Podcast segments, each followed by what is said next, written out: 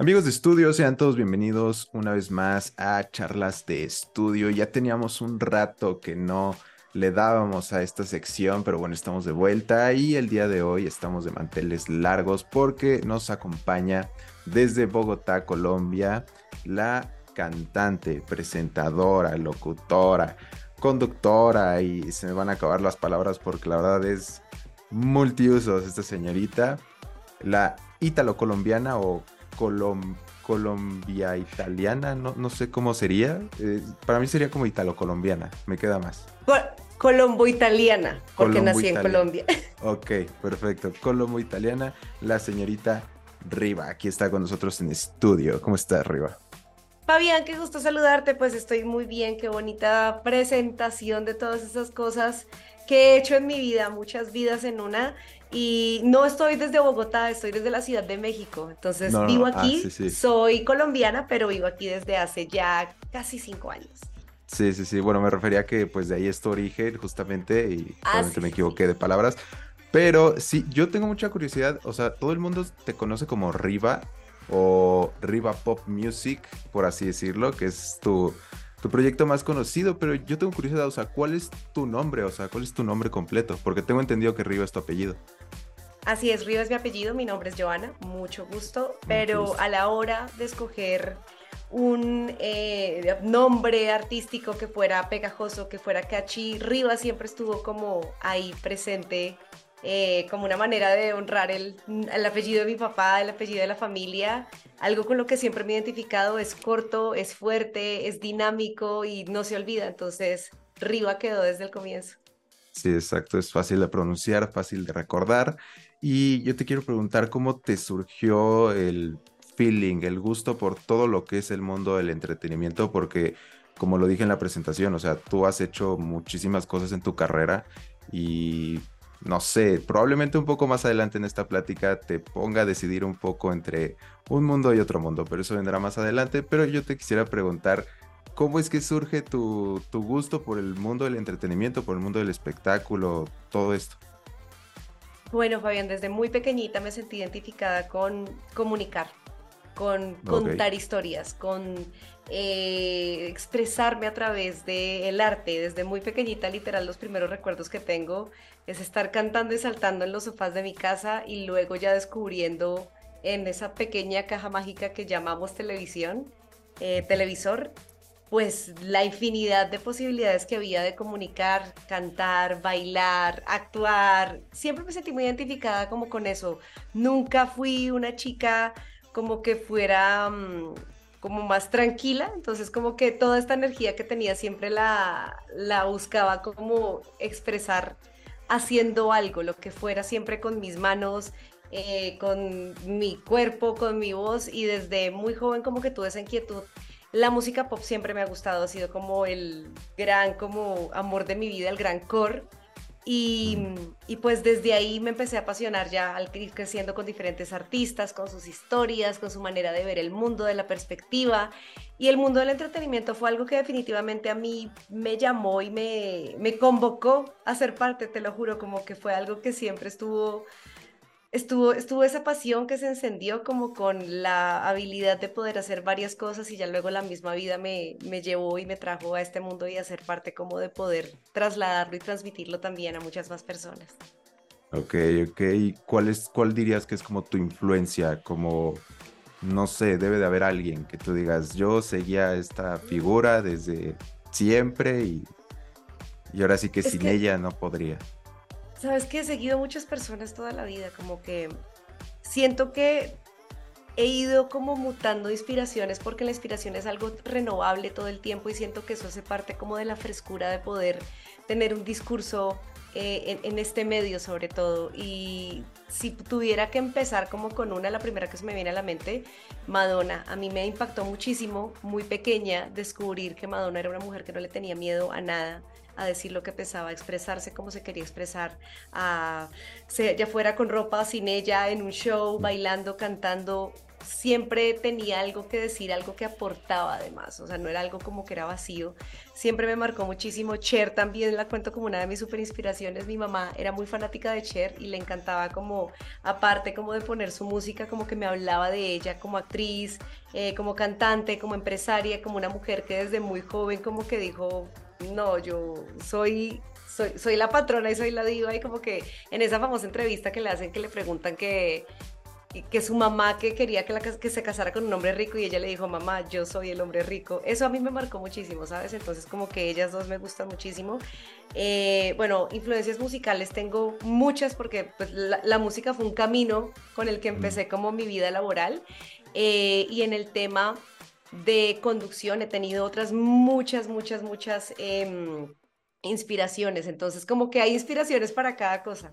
Siento que la vida es muy dinámica y me ha llevado por caminos diferentes, pero que todos han conectado con algo en común, que es justamente el entretenimiento. Entonces, como que hay varias inspiraciones de todo, eh, de oradores, oradoras también.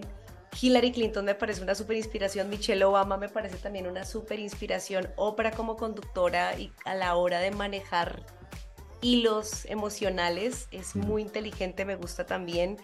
Hay muchos, ¿sabes? O sea, muchas personas, te lo juro que encuentro inspiración en muchas personas todos los días y siento que eso hace no perder la capacidad de asombro, es algo como que siento muy importante también para lo que hago y para seguirme nutriendo, para, para no perder justamente la emoción.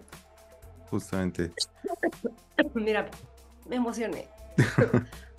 no, está bien, es válido, es válido. Sí siento que es mm. como por etapas, ¿no? Justamente las personas eh, llegan a tu vida como, pues, para empujarte, ¿no? A donde, no sé, tu camino va a desembocar. Entonces, concuerdo muy, muy, muy, mucho contigo. Y justamente eh, mencionaste que tu carrera en el mundo del entretenimiento comienza en el mundo de la música. Y, y platícame cómo es que se da eso. Porque yo tengo un rumor de que tú eres como, como esa artista que, no sé, la eligen para soundtracks de una serie de MTV que se llama Niñas Bien. Y ahí comienza como ese a levantar, a levantar. No comienza de lleno, pero comienza como un poco a levantar y ya se empieza a formar como un poco tu sonido. Entonces, platícame un poco de eso. ¿Estoy bien? ¿Estoy mal? Estás, estás por el camino, pero te voy a contar la historia como es. Eh, la serie se, llama, se llamaba Niñas Mal y fue un éxito aquí en México, pues funcionó muy bien. Eh, yo ya estaba haciendo mi carrera.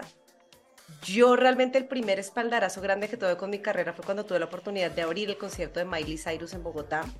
Ese fue como el primer momento. Yo no había presentado mi primer sencillo y justo mi manager le había enviado al equipo de Miley Cyrus como mi música porque estaban en búsqueda de la persona que fuera el opening act del concierto en Bogotá. Yo no había lanzado mi primer sencillo, yo estaba como todo en esto fue en 2010 finales porque el concierto fue en 2011. Faltando un mes para el concierto nos dicen, Riva, el equipo de Miley te escogió a ti, quieren que seas tú y yo, wow, yo ya estaba como por lanzar mi sencillo y todas estas cosas. Y de ahí fue como el primer gran espaldarazo como que tuve en mi carrera musical. Yo estudié música, de hecho, entonces como que eso se fue como mi primer camino. Eh, y luego como mutó todo a, a, hacer lo que hago hoy, ha sido muy bonito y como que el mejor regalo del mundo. Entonces, lo de Niñas Mal, Niñas Bien, ya no me acuerdo si era Niñas Mal o Niñas Bien, tienes toda la razón, no me acuerdo. Em, eso fue al año siguiente que MTV ya por relacionamiento, eh, había escuchado mi música, me invitaron a venir a México, fue la primera vez que vine a México a conducir, a presentar un premio en los Kid Choice Awards México del 2013, sí, fue 2013. Y de ahí justo también estaba en Colombia, estaba lanzando esta serie y ya vio, yo estaba lanzando mi disco, estaba en proceso de lanzar el álbum completo y escogieron varias de mis canciones para musicalizar la serie y eso justamente hizo que fuera un poco conocida ya en diferentes lugares de Latinoamérica, el que mi música hubiera sido sincronizada con una serie pues juvenil de MTV de ese momento, hacer las activaciones, eso fue algo súper lindo y hace parte como de esa magia de ese momento de mi vida en el que cumplí mi sueño de ser popstar. Sí, sí, sí. justamente como que tu fandom es el público juvenil, ¿no? O sea, las adolescentes, por así decirlo, en, no sé, dentro de esa época que es donde tu música tuvo como un poco más de auge, ¿no?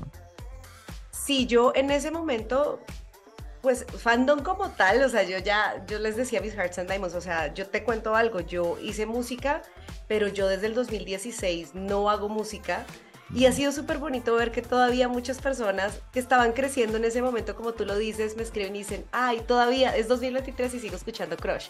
Es 2023 y sigo escuchando Dolce y me acuerdo cuando estaba creciendo. Entonces es muy bonito ver que no solo crecí yo, sino que también mi música contagió a varias personas que crecieron con ella y, seguir recibiendo ese amor me parece algo muy bonito, súper loco porque como que me dicen, ay, Riva, sí, tú, cantante. Y pues no, en este momento de mi vida no me considero cantante porque pues no canto hace, hace un montón. Pero, pero es un momento en mi vida que adoro, que recuerdo y abrazo con todo el corazón y que me ha permitido justamente como evolucionar y avanzar en muchas más facetas de mi vida y de mis habilidades. Entonces es algo que, que recuerdo y que celebro con mucho amor y el hecho de que justamente muchas personas lo hayan podido también vivenciar desde ese momento de crecer con una canción, crecer con un artista, ha sido súper lindo. Me he encontrado de todo, me han dicho, no, yo te veía aquí eh, cantando y luego en tal programa y luego tal cosa. Entonces fue, ha sido un camino muy bonito, la verdad. Sí, yo ya escuché la del 10 de mi selección, la verdad está buena. mucho espíritu mundialista en esa canción. Claro, pues es que a ver, en ese momento James Rodríguez era la figura en Colombia eh, y mi manager tenía contactos con él y, yo dije, bueno, ¿y por qué no le hacemos una canción a James? Porque él va a entrar, va a ser su primer mundial en el 2014. Eh, bueno, pues me voy a poner a hacer la canción, escribí la canción, a James le encantó y de ahí la respuesta fue impresionante porque luego vino el gol contra Uruguay, que fue el gol hermosísimo. Entonces luego ya los canales me pedían la canción y, y, se hizo un boom en Colombia muy bonito con la canción durante ese momento. Entonces como que fue algo que, que, que, que, surgió como del cariño a una persona que medio sabía quién era y conocía y como que luego que esta persona brillara tanto y yo haber hecho su canción fue algo súper emocionante. Sí, gran mundial que tuvo Colombia, aquel de Brasil 2014. Sí, extraño esas épocas colombianas del fútbol, la verdad. Extraño a Peckerman. no, pues acá en México te podría decir que extraño a alguien, pero la verdad no es otro cantar acá en México. Pero vamos a omitir un poco ese tema y yo quiero saber qué sigue para ti justamente en tu carrera musical, por así decirlo, si se prevé, no sé, que la retomes a futuro? O sea, porque ahorita entendemos que estás mucho en los medios como conductora, como host, y pues te está yendo muy bien. La verdad, en México eres reconocida ya por, por el público en general. Y yo quisiera saber, o sea, ¿qué, ¿qué, planeas hacer con tu música? ¿Planeas como evolucionarnos otro estilo, mantenerte en pop, retomar tu carrera? ¿Qué sigue para Riva Pop Music? Qué chistoso es que sigue para arriba Pop Music. Yo, yo soy una persona que creo mucho en fluir. La verdad, te soy muy sincera. Yo dejé de hacer música después de lanzar mi primer disco porque no estaba conectando con lo que estaba haciendo y la vida misma hermosa me abrió un camino en los medios y empecé presentando, conduciendo un programa de televisión en Colombia durante varios años. Luego empecé a trabajar en radio, que fue como de esos sueños que estaban como en lo lejano de tu mente y que no sabías que tenías y que empecé a cumplir. Y, bueno, luego fue cuando dije, me quiero ir a México. Y me vine a México y empecé a trabajar y seguí trabajando en lo que ya venía como construyendo. Entonces la música de verdad fue un camino como que yo siento que, y le tengo todo el agradecimiento del mundo, yo cumplí mi sueño de ser como popstar, la popstar que quería ser, la popstar que mi niña interior a los 12 años soñaba ser. Lo cumplí pero en este momento no tengo planes de retomar la carrera ni de hacer ningún sencillo, o sea, no, ¿sabes? Y no, no, la música es algo que siempre está ahí para mí. Yo siento que el vivir en función a la música es como parte de la misión de mi vida, independientemente de si la estoy cantando o si la estoy escribiendo. Sí sigo escribiendo canciones, adoro escribir canciones, lo que más amaba hacer y de las cosas que más me gusta hacer en la vida es escribir y escribir canciones y, eso sí es un ejercicio que sigo haciendo para otras personas, para otros artistas, pero así como que yo esté pensando en hacer un proyecto en este momento, sacar un sencillo, volver como arriba, no tengo planes. No me cierro al tema porque pues la vida da muchas vueltas y qué bonito sería volver a tener ese, ese, momento de sacar una canción por el gusto de hacerlo, pero en este momento no tengo planes, eso, esa es, eso es lo que sigue. Ok, pero bueno, mínimo sabemos que hay canciones mm, inéditas, están escritas, ¿no? Claro, sí, yo todo el tiempo me encanta escribir canciones, o sea, yo, como te cuento, yo estudié música y estudié composición, entonces ese era mi énfasis principal y pues es como parte de la pasión y del arraigo de, del por qué la música fue un llamado para mí. Entonces es algo que sigo desarrollando con otros amigos, productores, con otras personas también. Entonces, uno de mis grandes sueños en la vida es tener un hit mundial. No que yo lo cante necesariamente, pero sí me encantaría ser compositora de una canción que, que llegue lejos. Eso me encantaría. Dios, estar en el proyecto. Justo. Este, ¿y qué fue lo que te motivó venir a, acá a México? Yo, la primera vez que vine a México fue justamente en esa, en esa visita del 2013 con los Kid Choice Awards de invitada. Y a mí me encantó, me encantó la Ciudad de México, me encantó la vibra de la ciudad, que es como una Bogotá, pero más caótica. Eh, me encantó la escena de entretenimiento, la escena cultural que había. Y, y dije, algún día tengo que vivir acá. Yo me acuerdo que en ese momento estaba cerca por el Pepsi Center, que era donde el lugar del evento. Y yo decía, wow, algún día quiero vivir acá. Yo quiero vivir acá. Porque acá se respira entretenimiento, se respira cultura pop. Y eso me, me enamoró definitivamente. Porque la cultura pop no se trata solamente de la música, sino es todo lo que encierra eh, el entretenimiento: cine, series, películas, teatro, movidas. Y siento que eso fue algo que me enamoró de esta ciudad. Que todo el tiempo estaba pasando algo, todo el tiempo estaban sucediendo cosas alrededor de entretener. Y esa era como, esa ha sido mi idea. Entonces, en ese momento me sentí motivada y ya para 2018 dije, estaba, estaba en Colombia trabajando en una estación de radio, estaba muy cómoda y decía como, ok, esto en este momento estoy muy bien, pero quisiera tener oportunidades, quisiera llegar más lejos, quisiera poder hacer más cosas, quisiera desarrollar más talentos. Y, dije, bueno, pues México siempre ha estado ahí. Y ya venía como cada año como a cosas de trabajo o invitaciones. Y dije, ¿por qué no? Y me tomé seis meses, no, bueno, no, me tomé una semana para venir a hacer un viaje de reconocimiento y tomé la decisión de venirme seis meses a ver qué pasaba. Eh, finalmente, por cosas personales, terminé ya viniendo del todo y aquí me radiqué y bueno, fue todo, todo un proceso también, no fue como que llegaría y si las cosas surgen de la noche a la mañana para nada, pero tuve la oportunidad de contactarme y de conocer personas que me dieron la mano, que conocieron lo que hacía, que vieron lo que hacía en Colombia y que creyeron en mí. Y a raíz de eso, pues se fue desarrollando todo este, este, esta carrera que he ido desarrollando aquí. Pues qué bonito, la verdad. O sea, porque sí suena como que todo cayó en el momento justo y se dio de la manera que se tenía que dar. Entonces, la verdad siento que salió muy bien para ti. Y sobre todo considero que, imagínate si salir, no sé, de viaje a otro estado es como un reto porque hay cosas a las que pues obviamente no estás acostumbrado. ¿Cuál fue como tu reto más grande al que te enfrentaste? Mm, si quieres profesionalmente, porque obviamente me podrías decir, no sé, costumbres, eh, etcétera, ¿no? Pero ¿cuál fue como el reto más grande para ti al venir a México?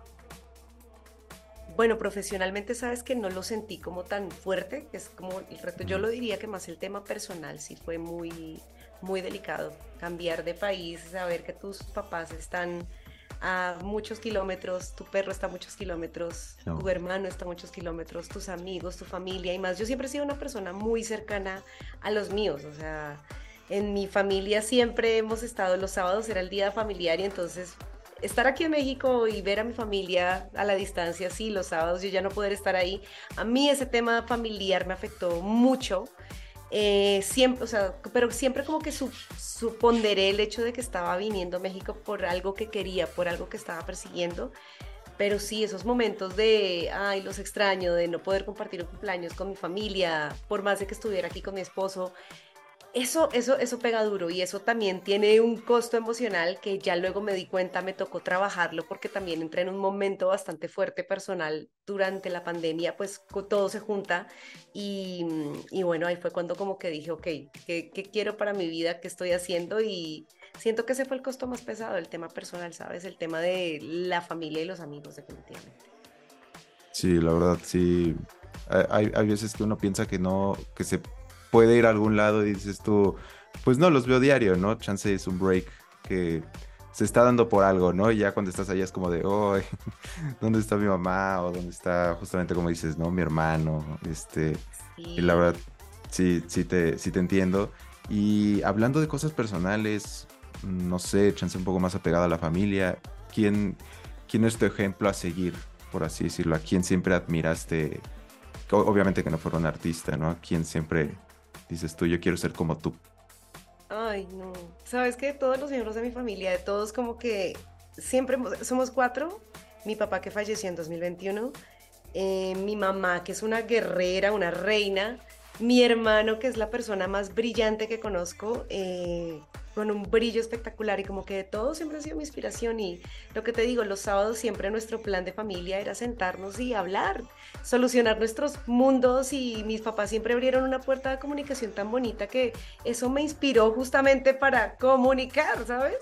Como que mi familia nunca hubo temas tabú, nunca hubo como algo prohibido, algo de lo que no pudiéramos discutir o hablar y todo el tema, todos los problemas que teníamos los solucionábamos discutiendo, incluso nos alzábamos la voz, pero llegaba un punto de la conversación en el que, ok, listo, mi papá siempre decía, igual con la familia por más que se pelee, uno siempre se perdona. Y, y pasaba eso y era muy bonito, entonces siento que uno es, y siento yo y siempre lo digo, uno es el resultado de las personas que lo rodean. Y yo tuve la fortuna de crecer rodeada de seres humanos maravillosos y pues del mejor regalo del mundo que siempre lo digo ha sido mi hermano. Mi hermano es menor tres años que yo y, y es una persona tan tan impresionante en muchos aspectos que de verdad lo admiro enormemente y, lo extraño más que nadie. Y, bueno, pues también, o sea, todos, mi mamá, mi mamá que fue una mujer que trabajadora, luchona y que ahorita que ya está descansando en su casa sigue siendo como una energía tan bonita que todo el mundo tiene que ver con la energía de mi mamá y con cómo es de buena persona y se lo reconocen de una manera que a mí me sorprende y digo, wow, todo el mundo dice como no, es que Isabel es, es, otro, es de otro mundo. Y digo, yo quisiera ser como mi mamá. Y, bueno, mi papá que fue una persona en vida espectacular, el mejor padre del mundo, nunca, eh, nunca nunca dejó de ser mi amigo, mi confidente y siento que el abrir eso desde tan temprana edad con nosotros como hijos fue algo que nos formó de manera tan bonita para ser las personas que somos hoy cumpliendo nuestros sueños y, andando en un mundo que muchas veces te, tiende a echar para atrás o te tiende como a, mermar, pero no sé, tener esa crianza y el tener esa, esas figuras de inspiración como que siempre ha sido mi, mi norte y mi luz para, para ser lo que soy. Oh, yo, yo digo, soy de la opinión, que le enseñes este fragmento de la entrevista a tu familia y les va a encantar. Así se van a poner rojo, Ay, no, porque mi hermano después, mi hermano después se lo cree y no tampoco. no mentiras. Pero bueno, ¿y qué, qué sigue ahora ya en, tu carrera ya como, como conductora, como personalidad de los medios? ¿Qué, ¿Cuál es el reto que sigue para arriba? Yo estoy muy agradecida con todo lo que he podido conseguir eh, hasta este punto de mi vida. Soy una persona que piensa que la vida no es lineal, la vida es ondulatoria, da muchas vueltas y, mm, y siento que el, el, hecho de tener las oportunidades que estoy teniendo ahorita a punta de trabajo, a punta de esfuerzo, a punta también de muchos sacrificios, es algo que no tomo por sentado, que agradezco todo el tiempo el hecho de poder tener un programa al aire diario en una estación como Los 40 es, es un sueño hecho realidad eh, para mí que siempre escuchaba radio y grababa en mi casetera y jugaba a ser la, locutora cuando era chiquitita, eh, es un sueño hecho realidad. Entonces todos los días que estoy al aire de 11 a 1 para que me escuchen y tengo la oportunidad de comunicar y de transmitir cosas lindas, lo hago presencialmente y con todo el corazón y con todo el amor del mundo. El hecho de poder tener también eh, la fortuna y el honor de trabajar en De Película, que es un programa que lleva tantos años, que es tan estándar con personas tan grandes como Armando Reina, que fue la primera persona que aquí en México me dio la oportunidad, me dio la mano, eh, de la mano de Gaby Camp, que es pues una personalidad y una profesionalidad, una profesional inigualable. Eh, y todo el equipo es, es un sueño hecho realidad y, me encanta el poder aprender todos los días, el poder crecer mientras hago entrevistas, el poder tener oportunidades de, de poder transmitir eh, cosas lindas a través del arte, a través del cine, a través de las películas, a través de las series. Cuando tengo entrevistas con artistas musicales también me asombro porque justo al también ser parte del mundo de la música, al haber estudiado música, me identifico mucho con las historias que se cuentan que salen en canciones. Entonces, poder ser un canal que transmite eso, que, que, soy como ese canal entre el público y el artista, eso me, me, me, llena de satisfacción y es como lo que más me motiva y siento que lo que se viene es mucho más trabajo, es poder seguir eh, transmitiendo lo que transmito con mis entrevistas, prepararme cada vez más, aprender todos los días, no bajar la guardia en este porque este es un medio en el que de verdad, de verdad que hay que estarse actualizando y me gusta aprender, me gusta mantener mi capacidad de asombro y hacer las cosas con pasión. Así que eso es lo que se viene, seguir trabajando y seguir creciendo en este país que tantas cosas lindas me ha dado. Fluir. Moraleja, fluir. Sí, ese, es mi lema. Mira, confiar y fluir. La vida te pone donde tú debes estar. Si tú eres una persona que obviamente metes el empeño, el trabajo, haces las cosas para llegar a donde quieres llegar, independientemente de lo que quieras hacer. Si quieres ser ingeniero, si quieres ser abogado, si quieres ser artista. Yo siento que todo es cuestión de perseverar. Entonces, es perseverar, es trabajar y, y es confiar confiar, acercarte, ir perdiéndole el miedo también como a las cosas que uno muchas veces se pone de barrera de uno mismo. Muchas veces el peor enemigo es uno mismo y ya cuando uno de pronto parte de ese, de, creérsela y de abrazarse también, las cosas empiezan a funcionar. Me parece a mí, siento que es, es cuestión de trabajo duro y de, y de insistir y persistir. Un consejo que le puedas dar a los que se quieren dedicar a esto no sé, como un servidor o como quien sea que nos esté viendo, que se le antoje estar atrás de un micrófono, delante de un micrófono, una cámara, ¿cuál sería tu, mejor consejo? Yo diría que la preparación es clave.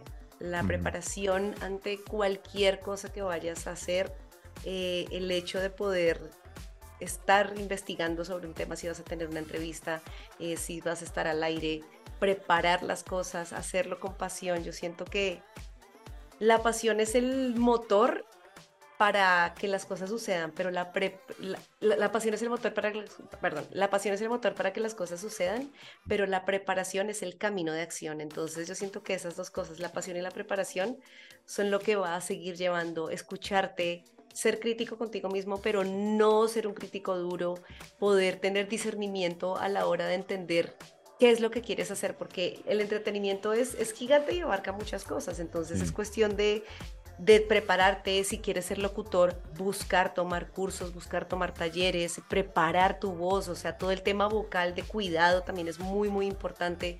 Así que el consejo es la preparación, la preparación, el amor por las cosas y no tenerte miedo a ti mismo si esto es lo que quieres hacer. No te interpongas en tu camino, no pienses que existe la pena ni la vergüenza, porque siento que esa es la primera barrera que a todos como cuando queremos estar frente a una cámara o un micrófono nos pasa, como, no, pero yo no, yo no puedo hacer esto, o uno, uno mismo se pone esas barreras, cuando uno ya de pronto con preparación empieza a soltar, se da cuenta que, que hay un universo de cosas maravillosas dentro de uno que están para darse. Justo, justo. Eh, Ah, me sentí muy eh, proyectado en tus palabras, pero sí, eh, concuerdo perfectamente contigo. Pues de una arriba, muchísimas gracias por pasarte aquí en, Studio Pop. La verdad espero le haya gustado, al público espero les haya gustado. Conocer a la señorita Riva, eh, la pueden sintonizar desde luego en De Película 40 y el nuevo podcast que traes, ¿no? El de Podimo, que he tenido la oportunidad de escucharlo. Está bueno. Sí, ya lo escuchaste, qué gusto. Sí, está bueno. Oye, muchas gracias, Fabián, qué gusto. Pues te cuento, eh, sí, en Podimo tenemos un podcast espectacular llamado La Caja Negra de Película, en el que develamos los secretos más bizarros, extraños, misteriosos y macabros de Hollywood. Porque sí, la meca del cine es un lugar que se ve súper glamoroso, pero tras de eso hay muchas historias y nosotros, como buenos chismosos que somos, porque todos lo somos un poco, eh, nos, nos, nos hicimos a varias historias y varios temas importantísimos que tratar, interesantes para el público. Lo hacemos con mucho amor, con Joaquín Cosillo, que es este señorón actor, con Gaby Cam, mi compañera, hermana y amiga de batallas, y bueno, aquí su servidora. Y lo pueden escuchar en Podimo, go.podimo.com, diagonal de película, y si se suscriben tendrán 45 días gratis a partir de este momento que están viendo esto. Y también me pueden escuchar al aire de lunes a viernes todos los días en Riva en los 40, que es mi franja de 11 de la mañana a 1 de la tarde tarde, son dos horas de buena música. Sé que es un horario en el que la gente está trabajando, en el que está ocupada, yendo a la ciudad, una cosa a la otra. Pues mm. yo te acompaño, permíteme ser tu compañía con buenas canciones, con chismecito de cultura pop, con buenas vibras, noticias de tendencias y mucho, mucho más. Así que ahí estamos. Y bueno, por supuesto, viernes y sábados escuchar de película que es conducido por Gaby Cam y por Pedro Rincón, pero todas las entrevistas, reseñas, ahí estamos también escribiendo y haciéndolas. Así que con todo el amor del mundo se hace un trabajo impecable en los 40 para que ustedes lo disfruten. besito. Muy bien. Pues ya lo tienen. me No traje este agüita y justamente, miren, otro consejo, tengan siempre agua en la mano porque les puede pasar el Lolita Yala en cualquier minuto. Phil Barrera. Sí, el Phil Barrera pasa, pasa. No, mi Phil Barrera en radio fue fatal, pero, pero lo superé. Eso suena como anécdota.